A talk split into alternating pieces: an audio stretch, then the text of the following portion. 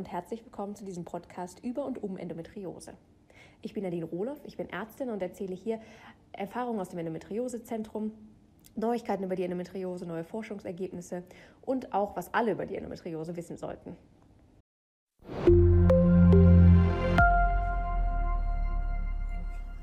Herzlich willkommen zu dieser neuen Podcast-Folge. Wir stellen euch diesen Sommer und im Laufe des Jahres immer wieder Endometriosezentren vor. Heute macht Professor Römer den Anfang aus dem Endometriosezentrum Köln-Weiertal.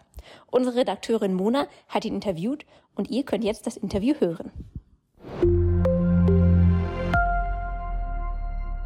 Super. Herr Dr. Römer, würden Sie sich einmal kurz vorstellen, bitte?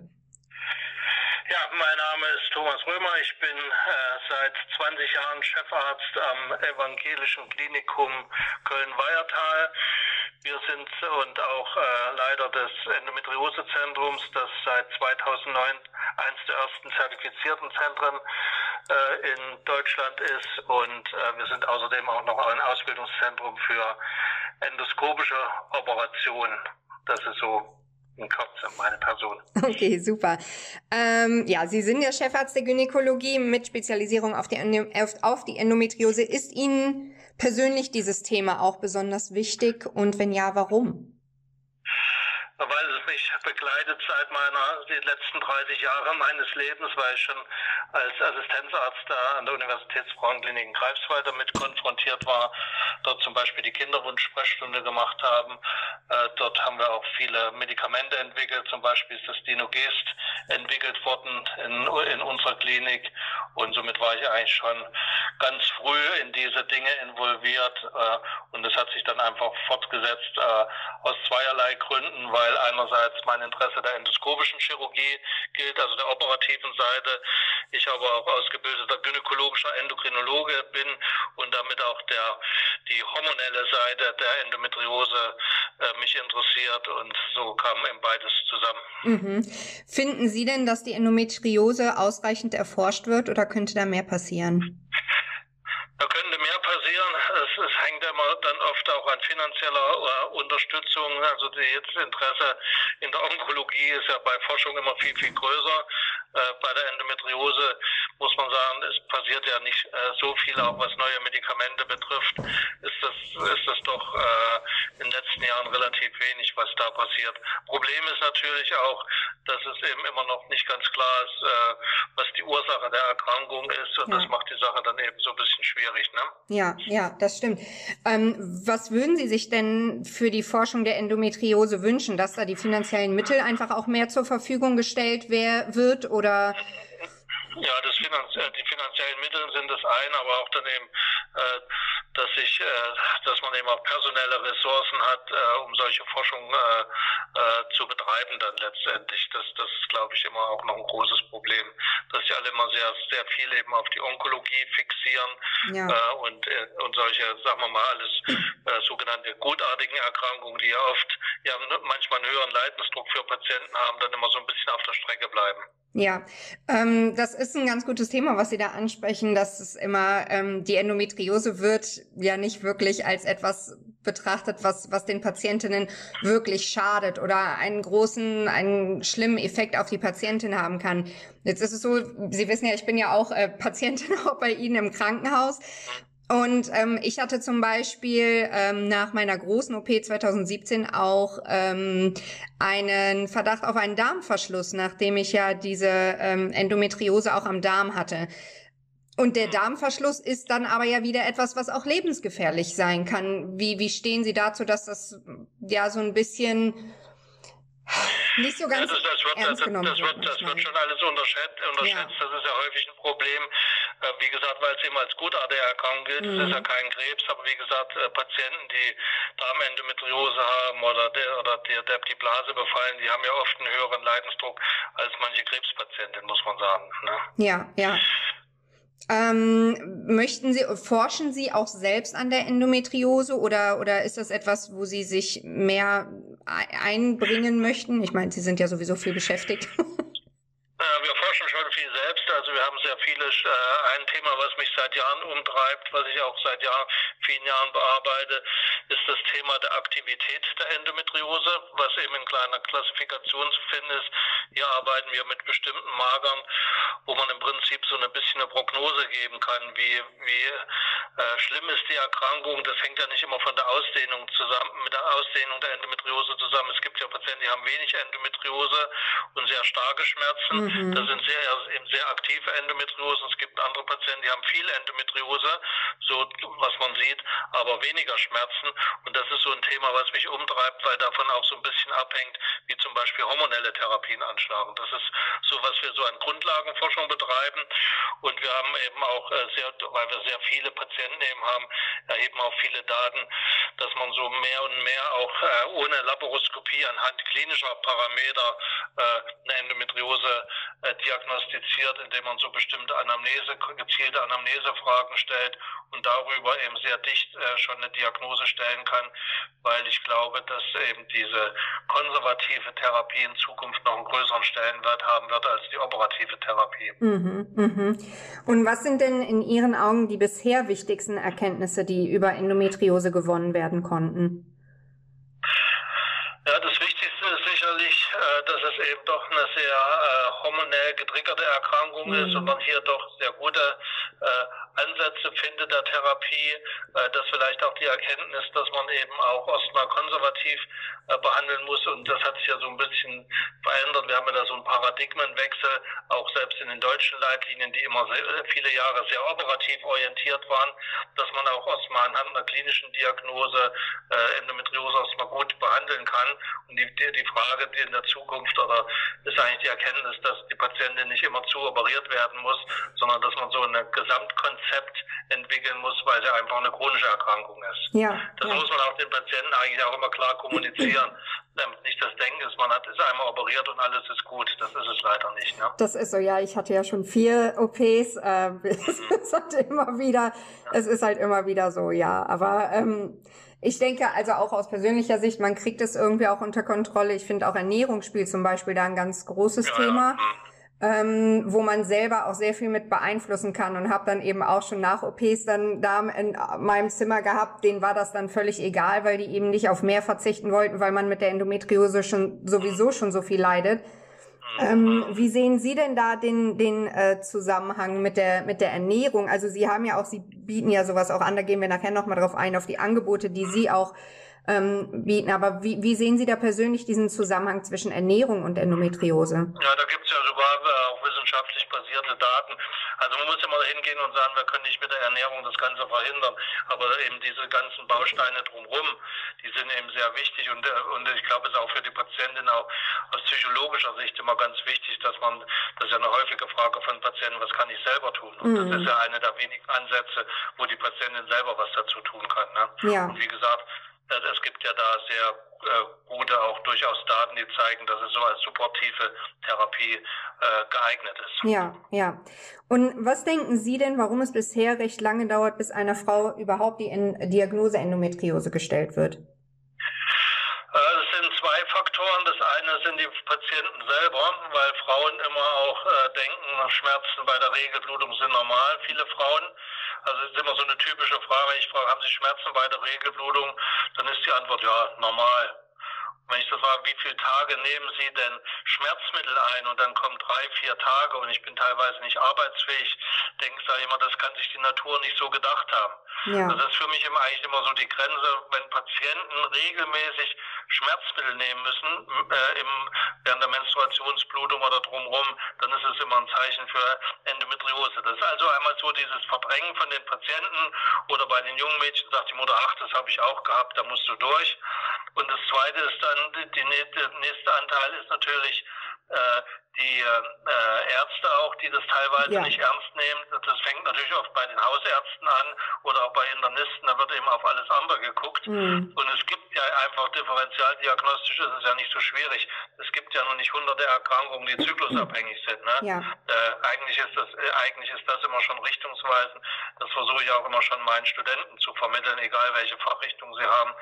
Wenn irgendwas zyklusabhängig ist, dass man einfach dann an Endometriose äh, denkt. Und warum es vielleicht ist, es gibt ja auch noch Unterschiede, gerade in den deutschsprachigen Ländern ist ja das besonders verzögert mit der Diagnostik. Mhm. Da ist sicherlich ein Problem, dass sehr viele hormonelle Kontrazeptiva verordnet werden, äh, die dann teilweise zumindest erstmal die Symptomatik etwas lindern. Aber wir wissen ja inzwischen, dass auch unter einer Pille äh, die Endometriose progredient sein kann. Eher sogar Patienten, die wegen einer Pille schwer, äh, wegen einer schweren Dysmenorrhoe sehr früh die Pille nehmen, haben ja später ein 16-fach höheres Risiko, eine tief infiltrierende Endometriose zu entwickeln. Ja. Das ist, glaube ich, auch noch so ein spezielles Problem, was wir eben eher hier in Mitteleuropa haben. Mhm. Denken Sie denn, dass es auch mehr Aufklärung unter Frauenärzten ähm, geben sollte? Denn auch da ist wieder für mich immer auch dieses Persönliche. Ich bin jahrelang zu meiner Frauenärztin gegangen, habe ihr diese Probleme geschildert oder auch die besonders starke Blutung, besonders starke Schmerzen. Und mir wurde zum Beispiel gesagt, dass ich dann einfach die Pille zweimal am Tag nehmen soll, anstatt einmal am Tag, um das irgendwie unter Kontrolle zu bekommen. Denken Sie, da muss mehr Aufklärung stattfinden? Ja, eigentlich sollte, also da bin ich immer sehr äh, entsetzt darüber, dass ein Frauenarzt sollte schon eine der häufigsten Erkrankungen seines Fachgebietes kennen und die Frauen ernst, ernst nehmen. Vielleicht setzt da auch ein bisschen so ein Wechsel jetzt ein, äh, weil die alten Männer in der Gynäkologie aussterben und vielleicht noch mehr junge Frauen in der Praxis sind, die vielleicht dann doch eher mal ein Augenmerk auch haben, so auch aus persönlicher Sicht und die, die Dinge ernst nehmen. Das ist so ein bisschen äh, meine Hoffnung. Also die Endometriose gehört ja nun zum Ausbildungsstandard mhm. eines jeden Arztes und, und eines Gynäkologen hast recht. Aber, aber leider ist es so, dass das manchmal dann eben doch äh, verdrängt wird. Vielleicht auch manchmal einfach, weil es manchmal ja natürlich auch sehr aufwendig ist, Endometriose-Patienten zu betreuen. Mhm, ja. Da wird einfach vielleicht manchmal auch, das sage ich einfach mal so, auch aus Bequemlichkeit, dann einfach das manchmal so lapidar abgetan oder noch schlimmer auf so eine Psychoschiene geschoben. Ne? Ja, ja. Das ist, äh, also ich finde das sehr beruhigend, dass Sie das sagen. Ich habe danach natürlich auch die Frauenärztin gewechselt und bin jetzt auch bei einer Ärztin, die auf die Krankheit spezialisiert ist. Aber das ist, glaube ich, unter ganz vielen jungen Mädchen auch ein großes Problem, dass die sich da nicht ernst genommen fühlen, was diese besonders starken Schmerzen angeht. Ähm, Vielleicht noch eine Anmerkung dazu, was mich auch umtreibt letztes Jahr, weil man das ja auch immer wieder sieht. Es gibt ja auch sehr viele Influencerinnen, wo die jungen Mädchen folgen eher als ihrem Gynäkologen. Ja. Äh, wo auch, äh, da gibt's da gibt's also sehr große, mit großen, wie heißt das, Followern, ja. die da sehr großen Unsinn äh, verbreiten, was diese Erkrankung betrifft. Ja. Das halte ich auch für eine ganz große Gefahr generell in der Medizin. Ja, das, gerade bei den jungen Frauen. Ne? Ja, das ist mir auch schon aufgefallen. Ich meine, also ich habe auch, ich habe selber auch einen äh, eigenen Blog, jetzt unabhängig von dieser Endometriose-App, wo ich da eben auch zum Beispiel auf peinliche Symptome, die wir, mit denen wir uns als Patientin beschäftigen müssen, eingehen. Und bin da eben auch immer sehr vorsichtig, nichts zu kommunizieren, was äh, nicht auch irgendwie wissenschaftlich belegt wurde. Ja, Influencer, die äh, schießen manchmal ein bisschen übers Ziel hinaus, das, da gebe ich Ihnen recht, ja. Ähm, Sie haben eben schon mal auch diese psychische Belastung ähm, angesprochen, ähm, die die Frauen da erleiden müssen. Ähm, denken Sie, dass das auch sehr schwere Folgen haben kann für die Psyche einer Frau? Zum Beispiel auch dieses. Ja, ja, ja. Man, Auf jeden Fall. Also weil die Frauen sich ja oft nicht ernst genommen fühlen und irgendwann glauben die selber, das ist so eine psychische Erkrankung und man, man glaubt es kaum, dass es manchmal so ist, wenn dann eine Diagnose gestellt wird, sind die Frauen, obwohl es so eine schwerwiegende Diagnose ist, oft dankbar, weil sie einfach wissen, dass sie nicht auf dieser äh, Psychoschiene sind. Die sagen, Gott sei Dank, ich habe mir das nicht all die Jahre eingebildet, äh, dass man jetzt was gefunden hat, was man ja dann auch einen therapeutischen Ansatz findet. Also ich glaube schon, dass das, das hat doch erhebliche Folgen, wenn dann immer wieder gesagt wird, hab dich nicht so oder ist alles nicht so schlimm. Äh, und das erleben wir dann doch oft, dass die Frauen teilweise erleichtert sind, wenn sie endlich eine Diagnose haben. Ja, ja.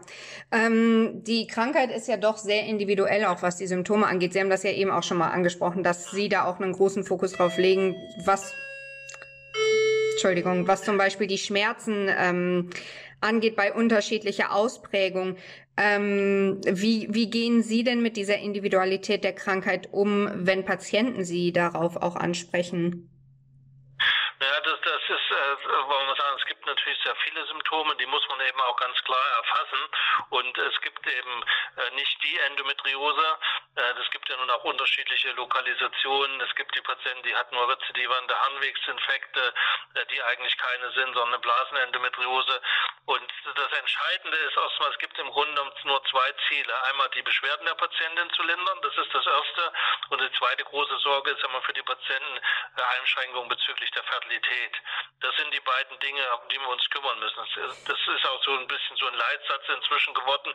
Wir behandeln nicht die Endometriose, sondern wir behandeln die Patientin. Denn die Patientin interessiert ja in erster Linie, wie ist ihre Lebensqualität. Ja. Und, das, und da, und da gibt es ganz unterschiedliche Konzepte. Das kann eben sein, dass man erstmal hormonell therapiert. Das hängt vom Alter der Patientin ab. Das hängt davon ab, wie ist es jetzt tatsächlich mit dem Kinderwunsch. Wobei eigentlich immer ein Rat ist, den ich Patienten gebe mit Endometriose, äh, nicht zu lange zu warten mit dem Kinderwunsch beispielsweise. Ja. Man muss also für jede Patientin eigentlich, wenn man die Diagnose hat, muss man ein Konzept entwickeln. Ja, ne? ja. Und das muss sich an den Beschwerden und an der Lebensplanung der Patientin orientieren. Ja, ja, verstehe. Ja, wir, die Frage, die haben wir ja zum Beispiel auch, ob Sie Patientinnen mit Kinderwunsch auf besondere Weise unterstützen. Es ist natürlich auch so, es liegt ja manchmal auch nicht ähm, in der Planung oder ne, das ist, da ist ja eine Patientin, Patientin nicht alleine für verantwortlich, äh, möglichst zügig schwanger zu werden, wenn der Partner nicht gegeben ist. Ähm, naja, das ist häufig ein Problem, was ich auch höre, dass ja. der Partner, der richtige Partner nicht da ist. Ne? Ja, Aber mit schwerer Endometriose ne? ja. nützt mit 40 dann oft der Partner dann auch, nützt dann auch der richtige Partner nicht mehr so viel. Ne? Das sind ja nur Ratschläge, die man mit auf den Weg geben, ohne jetzt die Frau da auch irgendwie unter Druck zu setzen. Ne? Ja, ja. Das, das, das macht man natürlich auch nicht. Ja. Ähm, und gibt es denn da sonst noch ähm, ja Möglichkeiten oder auch Dinge, Formen, wie Sie die Patientin unterstützen, ähm, wenn es dann um den Kinderwunsch geht? Oder empfehlen Sie zum Beispiel einer, ich bin zum Beispiel 32, ähm, einer Patientin in dem Alter vielleicht auch an eine Eizelleneinfrierung zu denken, einfach um die Möglichkeit später noch zu haben? Äh, ja, das ist immer so ein bisschen umstritten bei Endometriose-Patienten, weil man einfach auch nicht weiß, wie ist die Eizellqualität bei einer Endometriose-Patienten. Das Problem ist später mit der, mit der Implantation. Also das ist sicherlich jetzt nicht so eine generelle Lösung. In Einzelfällen kann man das sicherlich machen, wenn mhm. jetzt viele Schädigungen schon irgendwo sind. Aber äh, das ist jetzt nicht so die generelle Lösung dann. Ja, ja. ja. Ähm, Sie haben die, die hormonelle ähm, Komponente der Endometriose ja eben schon angesprochen. Ähm, worauf kommt es Ihnen denn da bei der passenden Endometriosebehandlung besonders an? Äh, würden Sie da immer äh, eine Kombination aus allem wählen oder das wirklich alles sehr individuell betrachten? Das muss man sehr individuell betrachten. Das hängt aber davon ab, äh, wie gesagt, wir haben ja ein Medikament, das wir auch in Deutschland entwickelt haben, wo wir auch eigentlich die längste Erfahrung in der Welt haben. Also ich bin damit auch viel durch die Welt gereist in den letzten Jahren und wir haben äh, Patienten, die wir über zehn Jahre mit dem Dinogest behandeln. Mhm. Äh, das funktioniert nicht immer, aber das ist schon das Medikament Nummer eins, wo man sagen muss. Und es hängt natürlich immer davon ab, wie hoch ist der Leidensdruck der Patienten, wie wirkt das Medikament und das muss natürlich abwägen gegenüber den Nebenwirkungen. Ne? Und dann ist es eben auch ein Unterschied, habe ich ein bisschen Endometriose und, und Nebenwirkungen, dann bin ich eher bereit, dann mache ich, setze ich eher die Therapie nicht weg, nehme ich so ein Medikament, um vielleicht eine Darmresektion zu vermeiden, dann ertrage ich auch eher Nebenwirkungen. Ne? Das ist immer sehr individuelle Therapie. Und wir haben natürlich auch noch andere Therapien. Äh, es gibt immer eigentlich für fast alle Patienten, sage ich immer, auch eine hormonelle Lösung. Da, ne? da muss ja. man auch manchmal ein bisschen über den Tellerrand schauen und macht eben auch Dinge, Dinge, die nicht unbedingt jetzt zugelassen sind, aber wo wir wissen, diese Gestagene wirken dann. Ja, ja.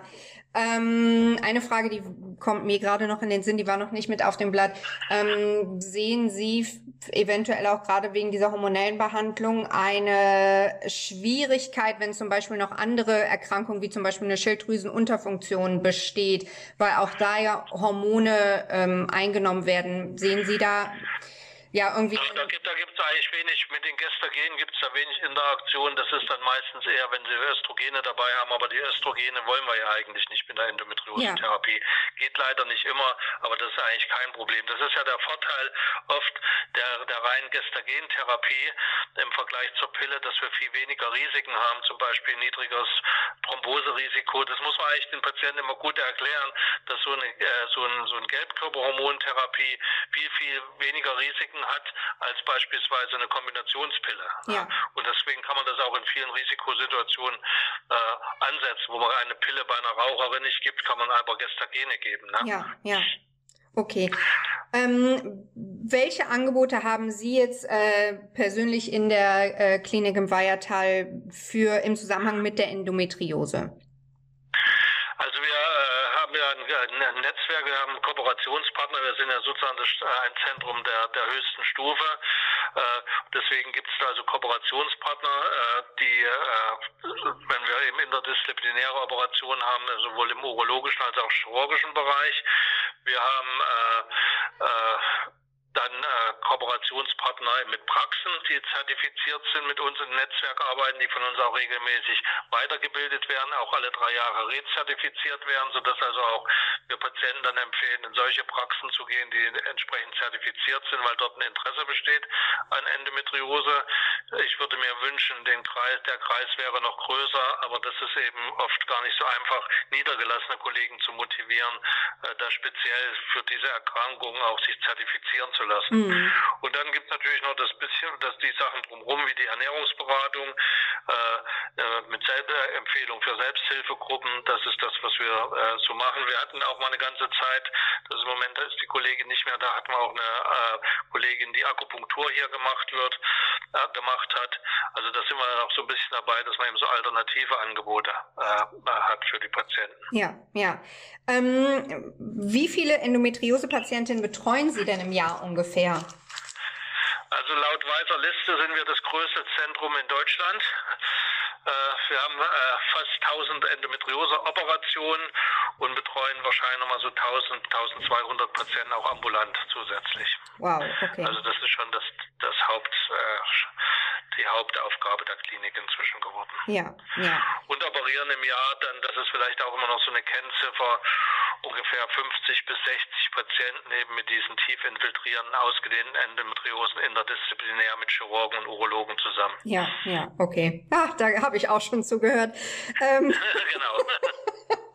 ja, ich meine, also ich muss sagen jetzt, äh, weil, weil so ganz nebenher wirklich, ich bin, ich bin sehr begeistert ähm, davon, wie ich bei Ihnen behandelt werde, wurde viermal und ich hatte nie eine schlechte Erfahrung. Also ich bin da einfach ähm, wirklich sehr begeistert, wie sie mit Patientinnen umgehen und würde das auch jederzeit jedem weiterempfehlen, dann zu ihnen zu kommen. Denn ich habe auch eine Bekannte, die wurde schon operiert, da wurden dann einfach die Eierstöcke rausgenommen, weil das war in einem ganz anderen Krankenhaus, da kannte man sich nicht damit aus, dann kam einfach alles raus und ich finde, ähm, das ist einfach so etwas, dass, dass da auch konsequent versucht wird, alles auch so lange aufrechtzuerhalten, wie es eben geht. Ne? Die, die, die Eileiterdurchlässigkeit wird jedes Mal geprüft, eben um Frauen diese Möglichkeit auch zu geben. Ähm, genau doch noch ne, äh, Kinder zu bekommen. Ist das auch wirklich so eines dieser Ziele, der, die, die Sie auch verfolgen mit Ihren Behandlungsmöglichkeiten, eben alles so lang wie möglich aufrechtzuerhalten?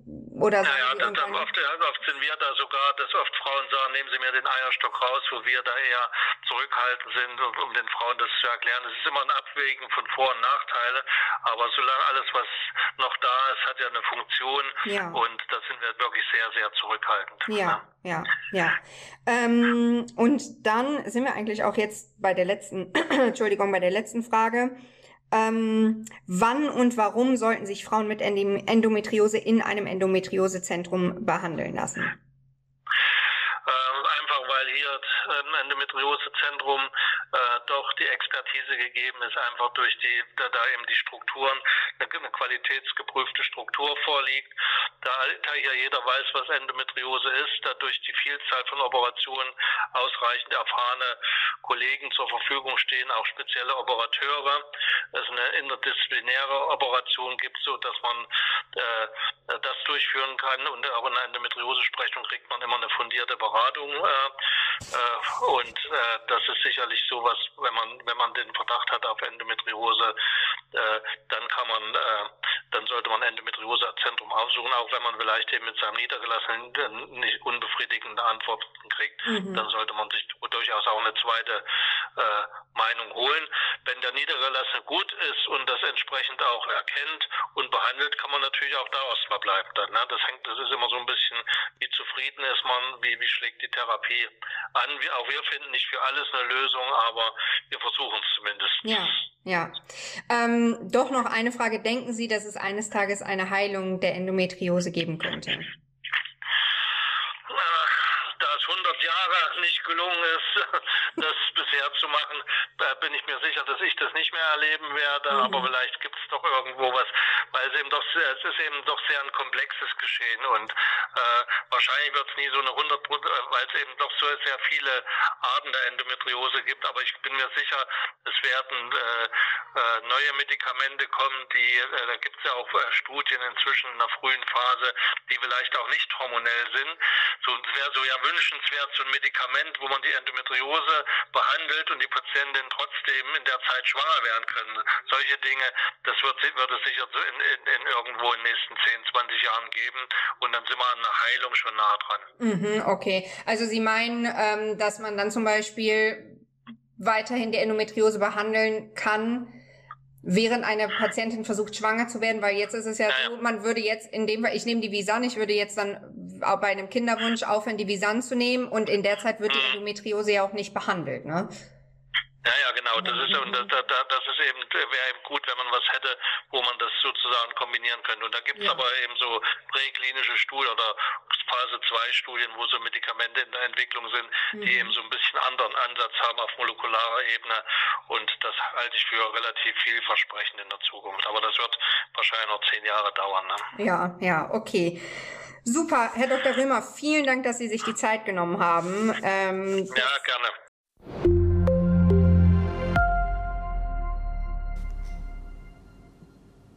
Das war das Interview mit Professor Römer aus dem Endometriosezentrum Köln-Weiertal. Das Endometriosezentrum ist zertifiziert von der Stiftung Endometrioseforschung und Euroendozert. Wenn ihr Fragen habt an Professor Römer oder an uns, dann meldet euch einfach per E-Mail oder in der Facebook-Gruppe Endometriose Verstehen, Beobachten, Austauschen.